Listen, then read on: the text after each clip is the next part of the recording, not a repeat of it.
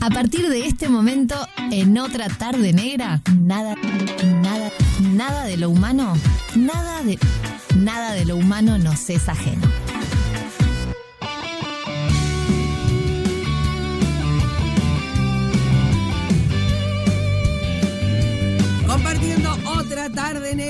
Aquí en Radio Cero, nada del humano nos es ajeno, con Bernardo Borkenstein. Bienvenido, a ver, ¿qué haces? ¿Cómo andás? Contento porque me sacaron el micrófono que odia a los columnistas. Un micrófono nuevo tengo hoy. Ah, ¿viste? Acá, y no necesitamos decir eh, Nada, malas nada. palabras. no hubo que pedirlo al aire. No, no, bueno, capaz que un poquito le pedimos, pero eh, con- de buen modo. bueno, pero justamente este mm, Bolonqui que se armó con la negra Bernasi en Argentina, así como tantas otras cosas, eh, nos habilita un poco justo a lo que ya pensábamos hablar en la, en la columna de hoy. De todas maneras, eh, acá con el equipo, a ver si vos estás de acuerdo, tenemos una teoría Ajá. y la negra Bernasi estuvo con Luciano Castro. Sí, claro, claro. Sí, se dicen un montón de. Se dicen, no, vimos un montón de Eh, cosas. sí, sí, sí. Grandes cosas hemos visto. Grandes cosas. Entonces, ahora estaríamos entendiendo por qué tiene eso permanentemente en su haber, ¿no? Viste que todo el tiempo utiliza esa palabra. decís que nada le viene bien.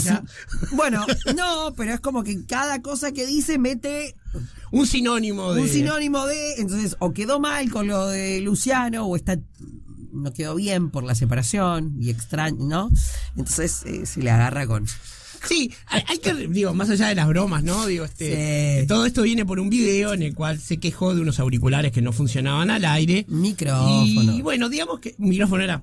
Bueno, pero este. Las dos cosas. Sí, porque de tiene todo. unos auriculares, ¿no? Eh. Pero mm, empezó a usar una cantidad de sinónimos de, bueno, el miembro viril, uno tras del otro, y bueno, no, al aire no, no se produce al aire. Hay montones de cosas que son códigos. A ver, em, creo que si bien solamente un río nos separa, somos muy distintos Sí. y em, no conozco programa de radio en Uruguay que si bien uno puede ser más chabacán que otro o se habla muy eh, naturalmente, no, no conozco un programa de radio que meta tanta puteada No me lo hagas nombrar. No me lo hagas nombrar.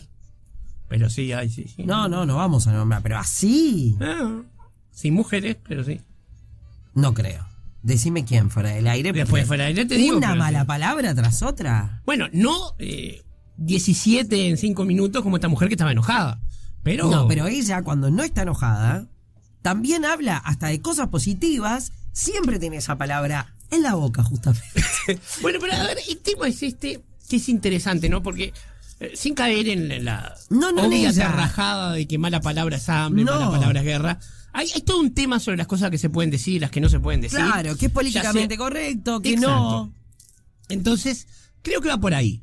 La negra Bernasi siempre tuvo eh, un personaje que a mí me hace acordar mucho al desaparecido Scanlar, porque no en la vida real, créeme que no afuera de cámaras y de- con los micrófonos apagados, tiene ese personaje de espantaviejas que se dedican a hacer lo que este Buñuel decía que era eh, epatele bourgeois, ¿no? Espantar a los burgueses y ya te la palabra que te gusta. ya, pa- ya. Claro, pero ¿qué forma mejor de espantar a un pacato que decirle este un sinónimo de pene cuando no se lo espera? O Bueno, pero parecido? yo creo que los uruguayos somos repacatos. Y sí, somos, sí. No, no, o sea, siempre pongo el mismo ejemplo.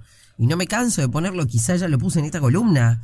Eh, cuando fuimos a ver a Posca con Miguel Acosta, y el tipo empezó el monólogo hablando con las nalgas. Y, y los Posca, escuchó, quedamos Posca tipo, escuchó a Miguel Acosta y se fue corriendo.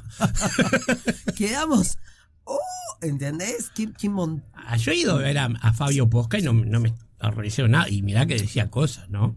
No, pero el que un show arranque con un traste hablándote. Y bueno, es es que eso es lo que se trata. Eso es espantar.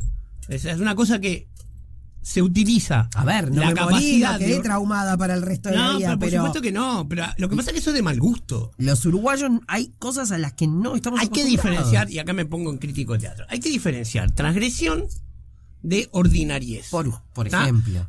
No quiero decir que a mí este, me vayan a horrorizar este, dos No. puteadas, ni nada por el estilo, ni un desnudo, nada me puede horrorizar. Me horroriza el mal gusto y me horroriza la estupidez. Fabio Posca es un artista kitsch que trabaja activamente el mal gusto. Entonces, si vos no vas a saber que cuando ves a, a Fabio Posca vas a ver una tonelada de basura cuidadosamente trabajada porque Posca sabe actuar, sabe cantar, sabe bailar Es y muy inteligente. Pero tiene ese registro. Me recabe a mí. Pero tiene ese registro. Entonces, claro, si alguien va este, pensando que va a ver a Ezequiel Campa, que es mi gran ídolo en la materia de unipersonales, y no, no se lo va a encontrar. ¿Ah?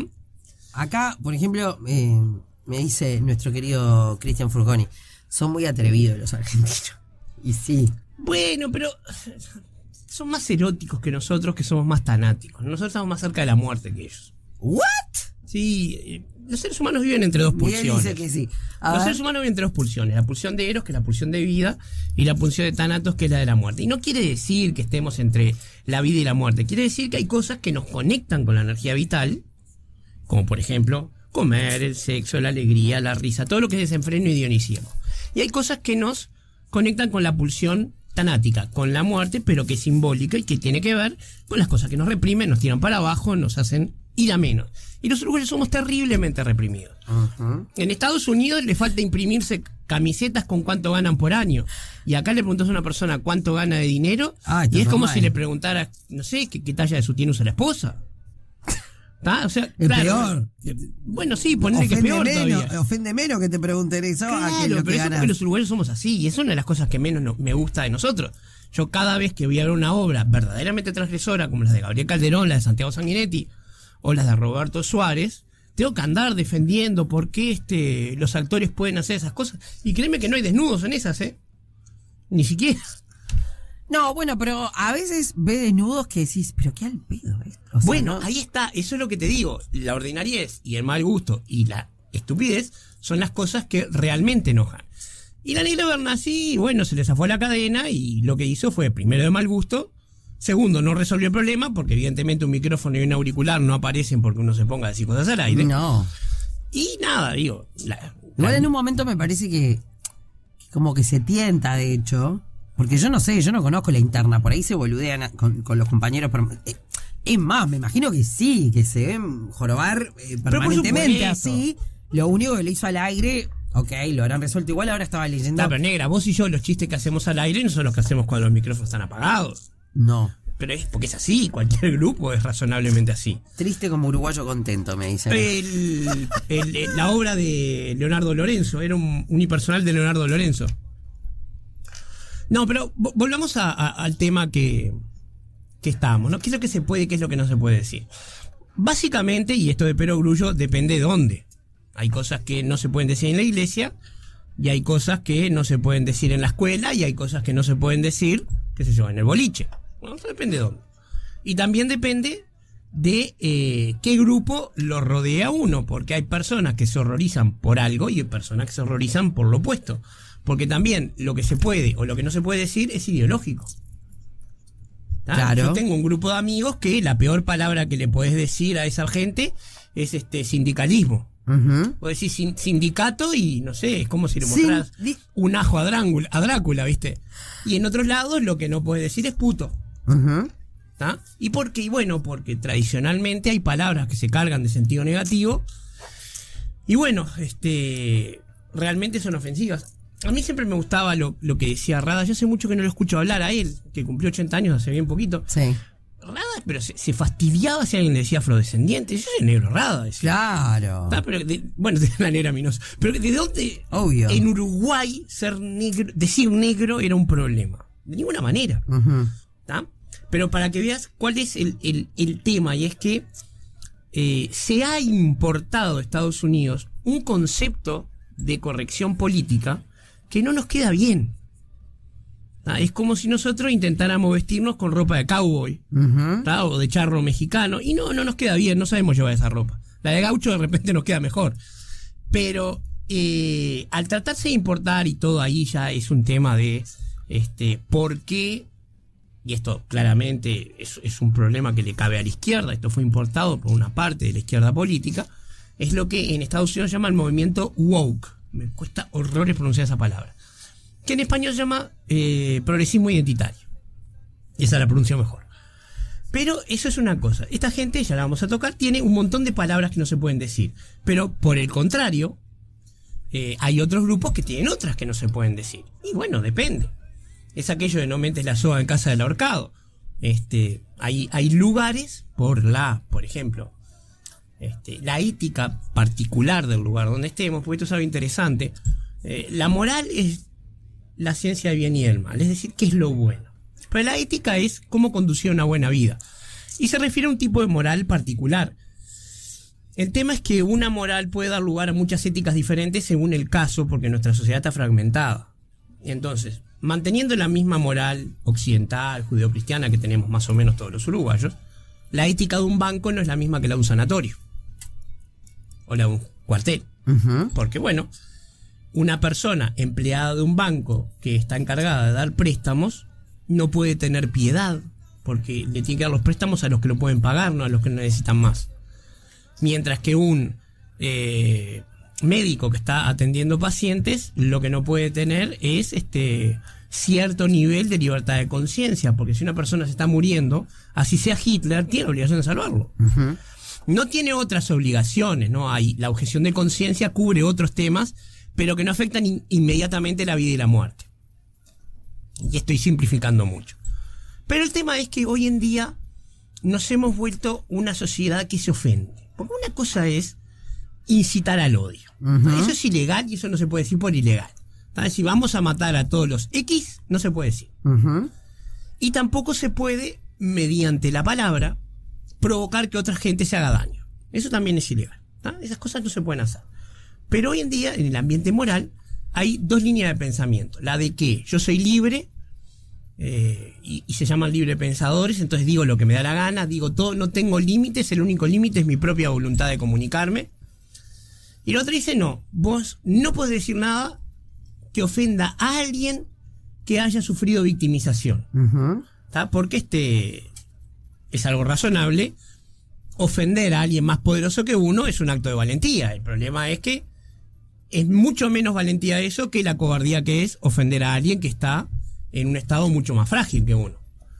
Pero el tema es que eh, este enfrentamiento entre los que se autoperciben libres pensadores y los que se autoperciben los censuradores del mundo decidiendo qué se puede y qué no se puede decir en función de no ofender, están haciendo una especie de, batalla campal en, la, en las redes sociales y corremos el riesgo, y esto ya lo dijo Guy de Borden de 67, de pensar que las redes sociales son el mundo o que reflejan el mundo. ese es el problema de la gente que vive a través de, Twitter, ¿no? Es una red social que está, gracias a, a su nuevo dueño, cada vez peor y si Dios quiere la van a cerrar pronto. Ah. Este, fíjate que tenemos un problema diplomático con España por culpa de eso. Por culpa de eso, dice Bernardo Pero claro, ¿cómo vamos a tener una senadora que, la tiene que llamar al presidente para que se calle? No puede ser. Ya ni me acuerdo de eso. Eh, Graciela Bianchi ayer este, que creó un incidente diplomático con España metiéndose en la selección española. ¿Por Twitter? Sí, porque aparte estaba actuando como vicepresidenta en ese momento. Este, pero lo que quiero decir es, lo que le pasa a Graciela Bianchi le pasa a millones de personas. Y uno comete el error de pensar que eso tiene algo que ver con la vida real. Al Senado son 30 personas y no todos son Graciela Bianchi. No le importa, pero igual yo creo que. Mm, a ver, que estamos en, una sensibilidad extrema.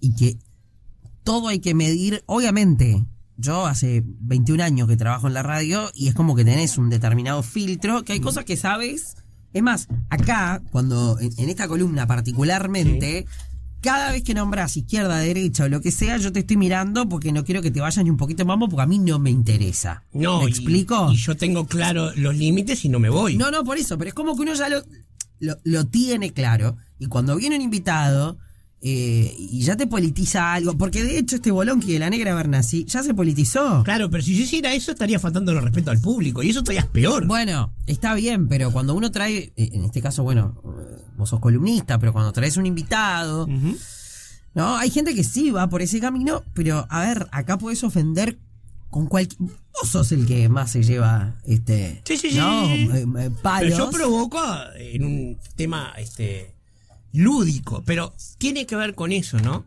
El tema de que la gente se ofende cuando no entiende que, a ver, eh, Ricky Gervais tiene un, este, un acto entero sobre el tema de las ofensas. Y una cosa es hacer un chiste. Carnet de una Situación, una situación este, trágica y otra cosa es provocar una situación trágica.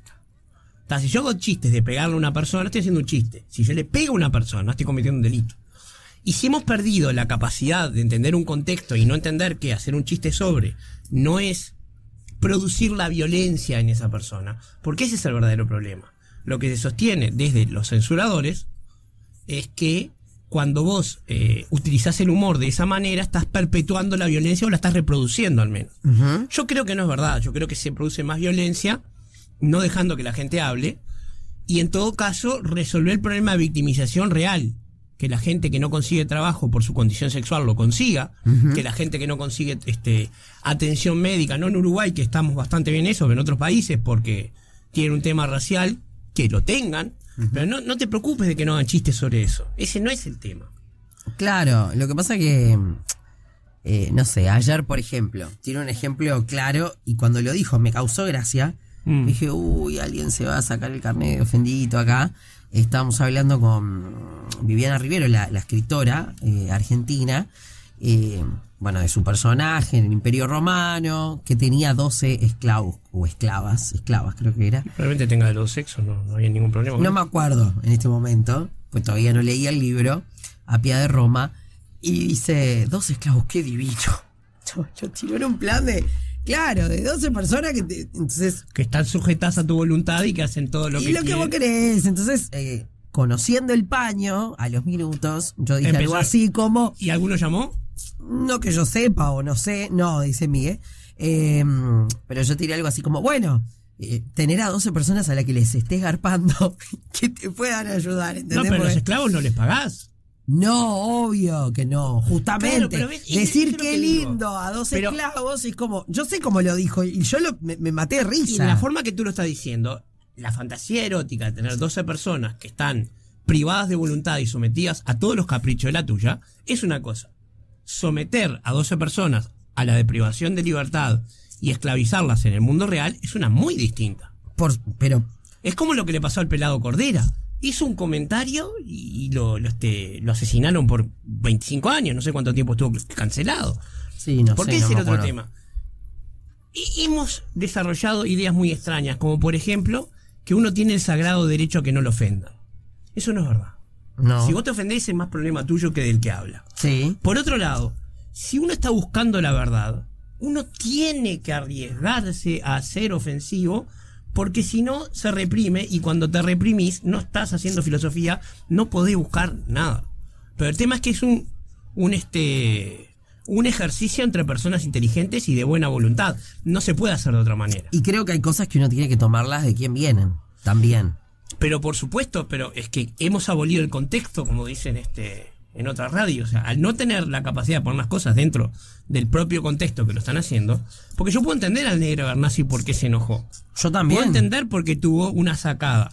No puedo entender por qué la siguió cinco minutos. Ese es el otro tema. No, no sé si fue tanto, pero me parece que, que el, el aire no. Bueno, no se lo merece. O sea. No, pero por supuesto, a mí una vez me pasó este, en una radio que se rompió la silla en la que estaba sentado, no por mi exceso de peso, que sí lo tenía y lo tengo, sino porque la silla estaba en las últimas. Y bueno, nada, este, nadie se enteró. Yo terminé la. Ah, no sé que te caigas en vivo y bueno.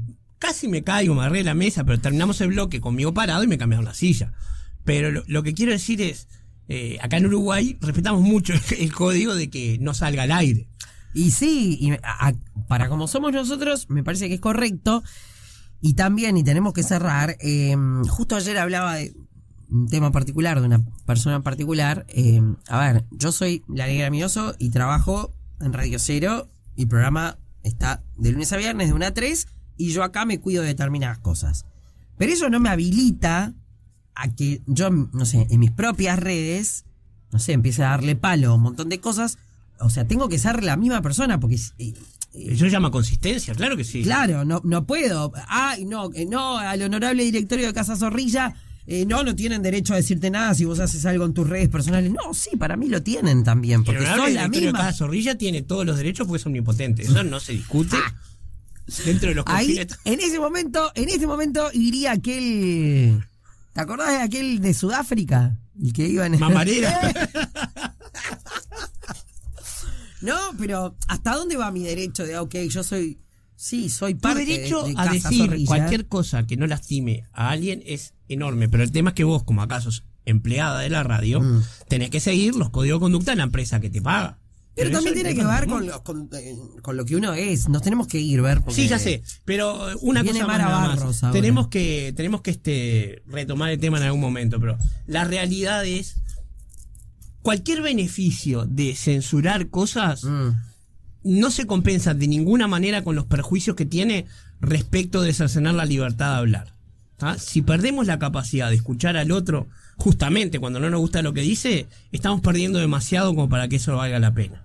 ¿tá? Y si querés, vamos a hablar la, la semana que viene del problema que hubo en Estados Unidos con la palabra negro y cómo lo, lo quisimos importar nosotros sin ninguna necesidad. Bien. Y mm, un beso grande a nuestra querida Alicia Garate, que dice excelente columna en mayúscula. Eh, Mándale un beso enorme. eh, se lo mandas vos porque Bueno, lo debes ok. estar escuchando. Y un día de estos quiero hablar, porque el otro día hablando con una amiga, no sé, yo le hablaba de gente tóxica, tóxica, toxiqueada, y me dice, perdón amiga, pero ¿qué es la gente tóxica?